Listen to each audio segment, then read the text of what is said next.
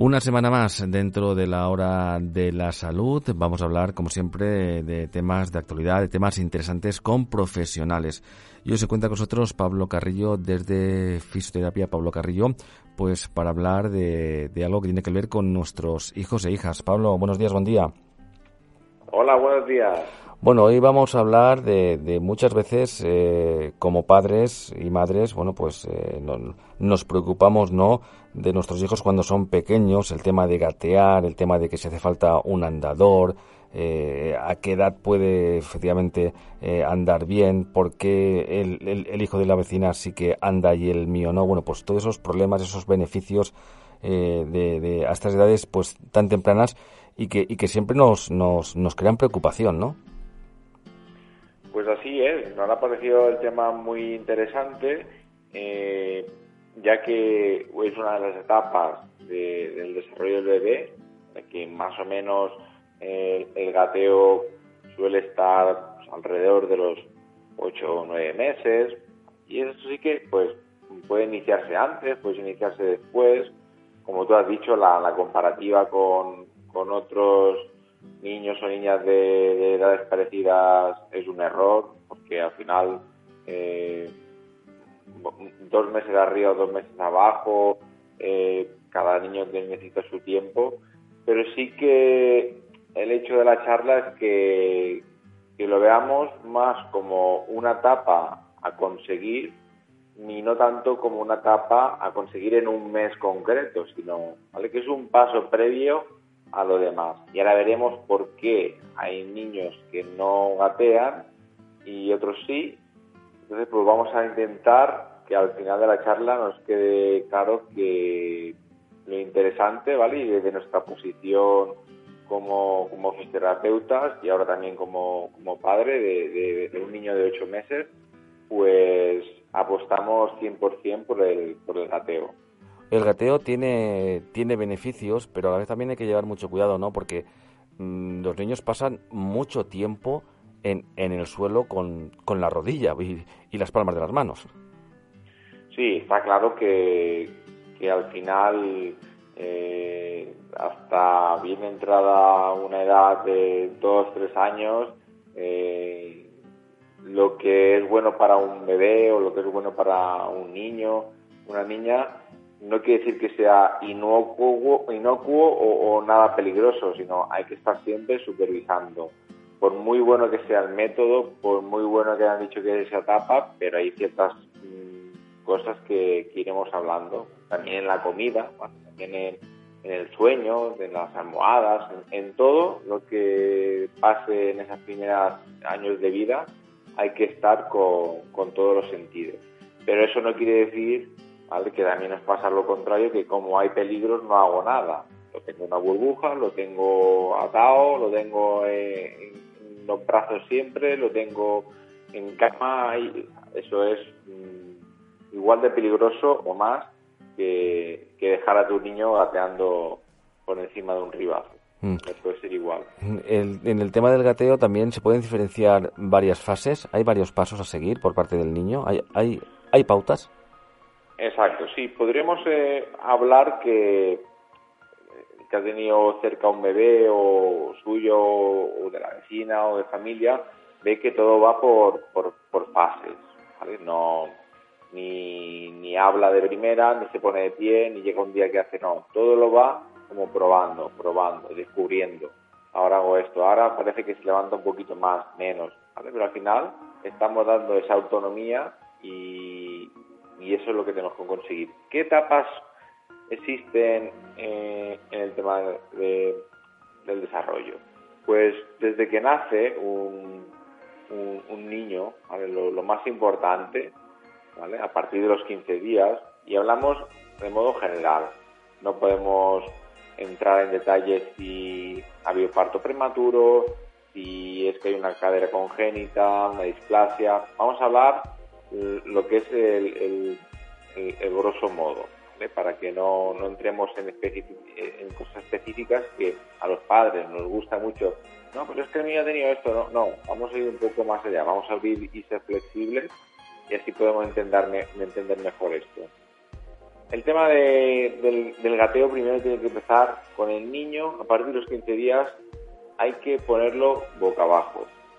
Y esto es una cosa que, que da respeto porque ahora hay tendencias para la hora de dormir que siempre boca arriba, pero no estamos hablando de dormir, estamos hablando de hacer unos ejercicios que fomenten el desarrollo eh, psicomotor, sensorial del bebé. Entonces, olvidemos ahora de dormir, ¿vale? Porque eso ahí podemos hacer otro programa. Ahora nos centramos en, en la fase del desarrollo. Y la posición boca abajo, ¿vale? Por ejemplo, empezar cuatro o cinco veces, dejar al niño cinco minutos boca abajo.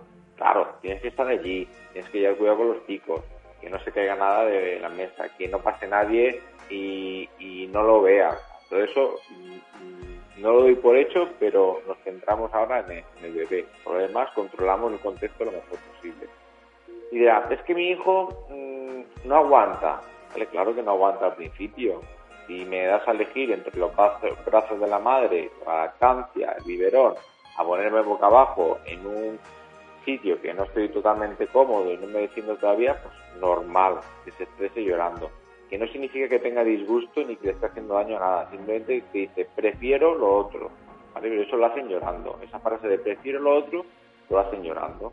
Entonces, súper, súper, súper importante que a partir de los 15 días, 20, 30, lo que depende del caso que haya, pero que se deje al bebé, al bebé 5 minutos boca abajo varias veces al día. Esto ya sería muy, muy importante podríamos decir que el, el, gateo es, es, fundamental para su desarrollo inicial. Sí, este, de, hecho, eh, si estamos hablando de gateo puede empezar alrededor de 8 o 9 meses. Eh, desde el primer mes ya estamos haciendo cosas que van a fomentar no solo el gateo, sino al final todo, pero que el bebé se desarrolla así como psicomotormente, eh, psicomotricmente, cuando eh, ya nace no es, hay que esperar a que pasen otras cosas, sino cuando nace. Es súper importante. Decir, nosotros en nuestra clínica no somos fisioterapeutas especializados en pediatría. Nuestros casos que hemos complicados con pediatría los derivamos a, a compañeros nuestros que se dedican a ello. Pero sí que estamos eh, cualificados para darnos cuenta ¿vale? que algo está fallando en el gateo, que esa persona no ha gateado o este niño o niña no ha gateado, porque ahora veremos qué beneficios tiene el gatear y, qué consecuencias tiene el no gatear. Entonces, seguimos con otro de los problemas que vemos mucho. El primero hemos dicho que no pasan suficientemente tiempo boca abajo. El siguiente es que los sentamos eh, antes de tiempo. Como los padres no hacen mucha gracia que vayan haciendo cosas, y le hago el vídeo y le hago la foto y mira, ya se sienta y mira, y ya hace esto y mira, ya, ya estira las piernas, como nos hace bastante y nos gusta un poco, entre todo, eh, así en líneas generales, tener en vez de un niño un, un pues a veces lo sentamos antes de tiempo. Lo ponemos sentadito, le abrimos las piernas y dijo, mira, qué bien se queda sentado.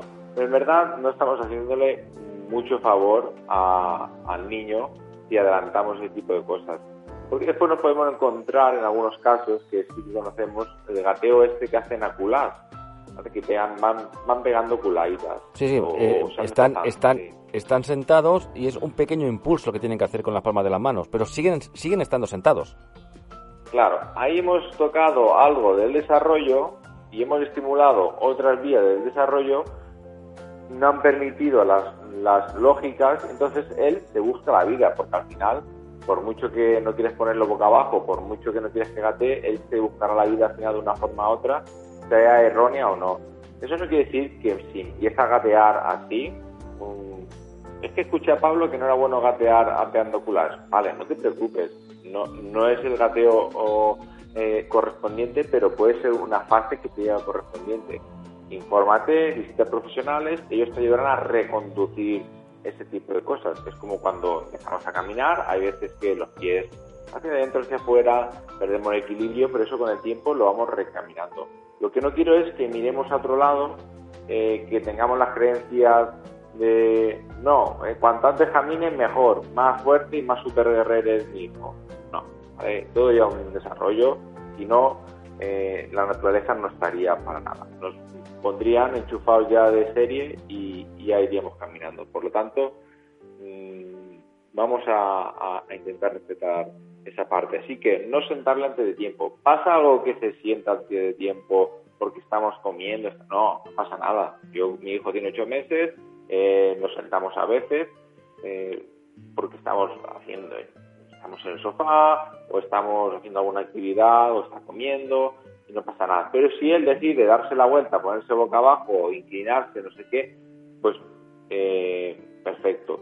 Pero no abuso de sentar, tiene libertad para elegir. Lo que no podemos es sentarlo, atarlo, eh, trona, trona, trona, eh, hamaca, hamaca, hamaca, encajonado, encajonado, encajonado con cojines. Eso es lo que no podemos hacer. Si él se quiere sentar, sienta. Y si darse la vuelta, se da la vuelta pero... tengo que estar ahí con él? Pues claro, hay que estar con él como si fuera un pastor. Ahí, va, ahí va la pregunta, porque si miramos eh, el, resto de mamíferos, muchos cuando lo hacen se pueden valer por sí mismos, se levantan, caminan, andan, y nosotros no. Nosotros cuando lo hacemos debemos estar encima, encima de nuestros hijos, ¿no? Sí, nuestro desarrollo en ese aspecto es eh, de los más lentos, pero es un, también es por la ventaja de que llegamos a ponernos de pie el día de mañana. Entonces, cuando, los, cuando la gestación en la mujer tiene que ser eh, eh, caminando, pues es diferente a cuando los animales están a cuatro patas, pueden descansar. son procesos diferentes de, de gestación, por lo tanto, la naturaleza lo que ha hecho es, vale, yo el día de mañana te voy a poner aquí de pie, pero ahora, para tú empezar a, ponerte de pie, lo que con algunos animales hago el desarrollo dentro de la barriga, contigo tengo que hacerlo fuera. Está bien que me hagas esa pregunta y sí, lo entendemos mejor. Eh, tu niño necesita desarrollarse fuera antes de caminar, igual que otro animal que está a cuatro patas y se desarrolla dentro. Eso también muy, muy buena pregunta. Beneficios del, del, gateo, porque luego viene la segunda parte del andador también, pero centrémonos en el gateo.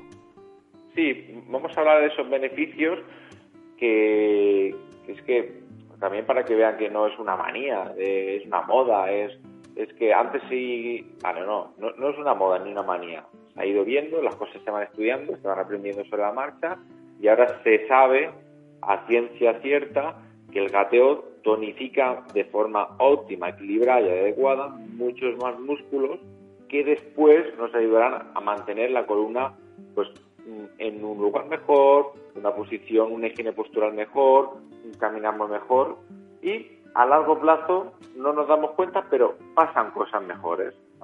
Nosotros en la clínica lo vemos al revés. Nos llegan casos que eh, adultos, eh, jóvenes, y hablamos a veces de la pregunta de, ¿qué tal es gateo? Pregúntale a tu madre si gateaste, gateaste o no. No es 100% que les duele la columna tuvieron problemas de gateo, pero sí que observamos que, que muchos no han tenido una fase de gateo muy reconocida y algunos problemas de equilibrio, coordinación y, y pueden venir desde la más remota fase inicial del gateo no nos demos contra la cabeza ahora si no hemos gateado, no pasa nada. Eh, simplemente es un llamamiento para bueno la gente que tenga al lado personas que puedan servirle este podcast, pues, pues cuanto más gente llegue mejor. El gateo también fomenta el patrón cruzado, ¿vale? Que esto es cuando caminamos como un soldado, ¿no? Como caminamos la pierna izquierda adelante, la derecha, la mano derecha adelante, y después al revés, la mano izquierda adelante, hay, gente o hay personas que le llaman este ejercicio de mayores porque han tenido un problema neurológico y no les sale, en una coordinación. Y es que cuando la mano derecha va adelante, el pie izquierdo va adelante. Esto la gente que tiene animales lo, lo ve perfectamente. El bebé cuando gatea tiene que mirar al suelo. Y eso significa mirar a puntos muy cercanos, mirar, coordinar esa mano con esa rodilla para no chafarse y generar ahí cierto trabajo de visión que según algunos ópticos, algunos optometristas, lo que nos dicen es que cierto estrabismo eh, se ha relacionado con, también con falta de gateo. O sea que mm, miremos hasta qué punto, bueno, es que tampoco es tan extraño que para gatear necesitemos los ojos y que exista esa coordinación, pero miremos hasta qué punto de beneficioso puede ser dejar a nuestro hijo eh, que, entrene ahí y le cueste un poco y, se cabree un poco para salir porque los beneficios son máximos. O sea, muy, muy importante. Sí, y después el, el, el, niño cuando empieza a gatear y ve que puede desplazarse él solo, descubrir nuevas cosas, satisfacción del niño por ese descubrimiento y satisfacción de los padres, ¿no? Que vemos una evolución en nuestros hijos. Mira, nos podemos encontrar que al principio boca abajo pueden llorar, pero niños que gateen eh, y no estén contentos y sonriendo de lo que acaban de descubrir, mm, no nos vamos a encontrar. O sea que la felicidad que sienten ellos, la autonomía y la seguridad que tienen a cuatro patas de desarrollarse, eh, bueno, es, es, muy, muy, muy, muy beneficioso. O sea que es súper importante sacarnos ahí ese sufrimiento y ese apego del principio de verlos llorar y sufrir un poquito boca abajo, eh, para, porque después tienen muchos, muchos beneficios. Después también tenemos una de las cosas que más observamos es el tema vestibular, el tema del equilibrio, que eso sí que lo vemos nosotros en la clínica. Mucha gente repetida con el 15, problemas de equilibrio, le podemos hacer ejercicios para una cosa de rodilla y, nada de equilibrio ni, mantenerse. Y a veces ya lo preguntamos, ¿y qué tal gatear? Lo otro, nada, muy poco gateo. O sea que es súper súper importante. Y si los padres eh, gatean al lado de sus hijos, también es muy beneficioso que aprovechen. Y como tú has dicho al principio de la charla, lo del tema de las articulaciones, claro, muchos pensaban que se va a hacer daño porque vas a sufrir las rodillas, se va a pegar ahí. Pues, depende, si estás poniendo a gatear en, en un campo de grava, pues igual sí. Pero es si que, es que no es que no le hacemos daño hasta los mayores. Claro, no, es que los mayores no le hacemos daño hasta gateando unas esponja, porque estamos muy, muy delicados y no gateamos ni estamos en el suelo. ¿Qué era lo que quería decir ahora? Hay que gatear, hay que estimular, hay que decirle a su cuerpo, oye, el día de mañana tienes que estar preparado y estar fuerte. En, las fases iniciales del niño se está desarrollando. Después cuando crecemos ni los cartílagos ni nada más se, se desarrolla. Es el principio, cuando tenemos que poner el, cuerpo, no en el extremo, pero sí en, tendencia a decir, eh, espabila y vamos a hacer esto. De todas formas, mm, si tu hijo llora cuando vas gateando porque lo ves, o, sea, lo ves cojear o ves algo, pues bueno, lo miras. Pero normalmente eh, a la edad de 8 o 9 meses conoces bastante bien a tu hijo y sabe cuándo llora porque algo está doliendo o, y cuándo algo le gusta. que si tu hijo se pega 20 minutos gateando para aquí para allá y no para y no se queja del dolor y lo ducha y le mueve las piernas y sin problemas, tranquilo que el gatear no, no está haciendo ningún problema. Pues mira, eh, Pablo, ahora preparándome esta entrevista, eh, haciendo búsquedas por internet, bueno, pues me he encontrado rodilleras para gateo, algo que yo no me había planteado con mi hija hace 14 años, por ejemplo. Sí, sí, sí.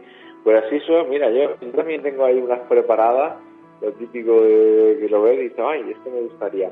Y es como los calcetines estos tipos que se utilizan sobre todo en yoga para no para la superficie, que llevan unos puntitos de goma abajo, ¿vale? Pues son un poquito para, para eso. Podemos empezar en sitios más blanditos, en sus mantitas, en sus céspedes, si tenemos, sin rodilleras, y después para sitios más duros, que queremos, que vemos que al final gatea mucho y se pega mucha caña el niño o la niña, pues le podemos poner esa, esas rodilleras eso no, no hay problema. Sí que es verdad que uno de los uno de las ayudas que tiene el niño para gatear es que no le pongamos mucho impedimento, ¿vale? Pantalón vaquero, porque quiero que vaya muy chuli, porque sea una rodillera muy fuerte para que no se haga. No, eh, busquemos el equilibrio, ¿vale? Porque si no, al final no va a poder eh, no va a poner por, por, el tema de las rodilleras o el tema de un vaquero. Sí, sí, no.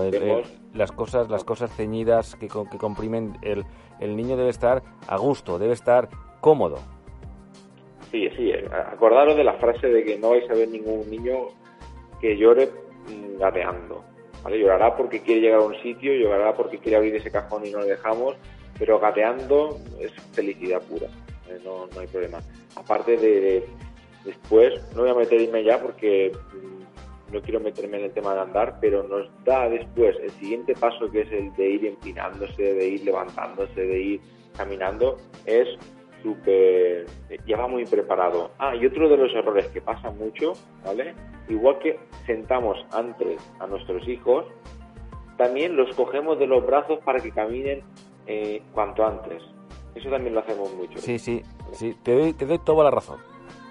No pasa nada que nos queramos hacer una foto y lo pinemos, porque lo queramos tener un poquito, haciendo un poquito de, venga, ponte de pie, estimulándolo. No pasa nada, es que eh, esos son estímulos. El problema es que mire, mire cómo camina y lo vamos cogiendo todo el rato, los brazos estirados allá arriba, el tío que si lo sueltas se cae pero doblado y no, nos estamos adelantando. Es como si nos cogieran nosotros, nos meten en un cable de, de, esto de funambulismo y dice, mire, mire cómo camina y tú vas por el cable eh, cagado de miedo y si te sueltan te caes, pero como te vas más cogido, no.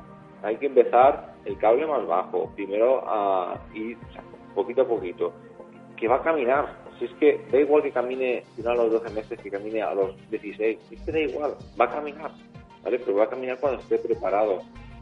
Es como mayores, vale, yo lo hago y lo voy a entrenar, pero dejarme cuando yo esté preparado para hacerlo. Yo quiero saltar cuando esté preparado. Yo quiero hacer un salto primero de un metro para hacer de tres. Pues y pasa igual. No, no intentemos eh, tener esa sensación, ¿vale? Que es la. Yo ahora como padre lo veo con como, solo hablas con padre y con hijos, pues te das cuenta. Entonces, tranquilo, no existe eh, ningún niño con, con, cinco años que, se haya quedado en el gateo. Entonces, mm, por ahí es donde tenemos que, intentar no caer en ese error. No, lo importante es que para tener un árbol fuerte tenemos que tener las raíces fuertes y para eso desde desde ya mm, cuando cuando sale, ¿no? Eh, ya cuando ve la luz, el, el, bebé nada más nacer, pues ya hay que estar encima de él y, y, preocuparse, porque eso es eh, le puede traer beneficios o, pequeños problemas en el futuro, ¿no? Sí, es súper importante, ¿vale? No, y no queremos las cosas de hoy para mañana. Eh, yo lo primero que me pasa no va a caminar y seguramente si hoy gatea dos pasos, mañana se lo olvidará o estará una semana sin gatear otra vez porque no se acuerda y hasta que viene ya gateará toda la semana entera, tranquilo, no, hay problema. Y si no ante la duda, por un profesional encargado de eso, me, reviso algún vídeo, hablo con alguien con experiencia y nos lo va diciendo. Y por último, ¿vale? Y que no quería que se me olvidara el tema del andador, que me has preguntado al principio. Los andadores, ¿vale? Los correpasillos eh, los tacatá. Mm. ¿Vale? Es importante. Eh, ah, dice, están prohibidos. Eh, y los hemos tenido que limitar un poco el uso porque se hacía mal uso. El andador puede ser, o el tacatá puede ser un estímulo. Es como, vale, vamos a, a, estimular un poquito esa zona. Sin andador y sin tacatá no habría tampoco ningún problema. Vale, es que yo tengo el tacatá y yo no me fío porque se cae, se pega, no sé qué. Vale, pero hazlo, pero muy poquito tiempo, ¿vale? Y después dedícale tiempo a lo que hemos dicho, estar boca abajo, a, ayudarle tú a hacer ejercicios que fomenten el gateo, ayudarle a sentarse de forma autónoma. Hay vídeos para verlo, no puedo explicarlo por la radio. Entonces, mm, si tienes ordenador, lo, lo puedes utilizar, pero no lo utilices ocho horas al día, cuatro, no, utilizan muy poquito tiempo y déjale que también esté en otros sitios más libre. No, yo entiendo que hay veces hay que hacer cosas en casa sobre todo y hay que ponerlo en un sitio seguro, una parque, el casa, lo que sea, pero limitar mucho ese tiempo, ¿vale? que es súper importante que él se desarrolle de forma más autónoma, porque si no, cuando se saca el andador, pues van súper embalados y entonces los trastazos que se pegan son bastante fuertes. Sí, sí, bueno, del, sobre el parque ya hablaremos también, algún día también, que todas, todas las funciones que, que, desarrollan. Pablo, muchísimas gracias por hablar hoy de los beneficios del, del gateo. Personalmente, algunos los desconocía, ¿eh? ya me fijaré más eh, cuando vea bebés. ¿eh? En ese, en ese sentido, como siempre, pues muchísimas gracias por, por, tus palabras y lo que tú dices. En vuestra clínica podéis eh, ver, podéis analizar y si el problema, bueno, pues eh, veis que es un poquito más, más grave, ¿no? Pues derivar a los, a los profesionales, ¿no? En este caso.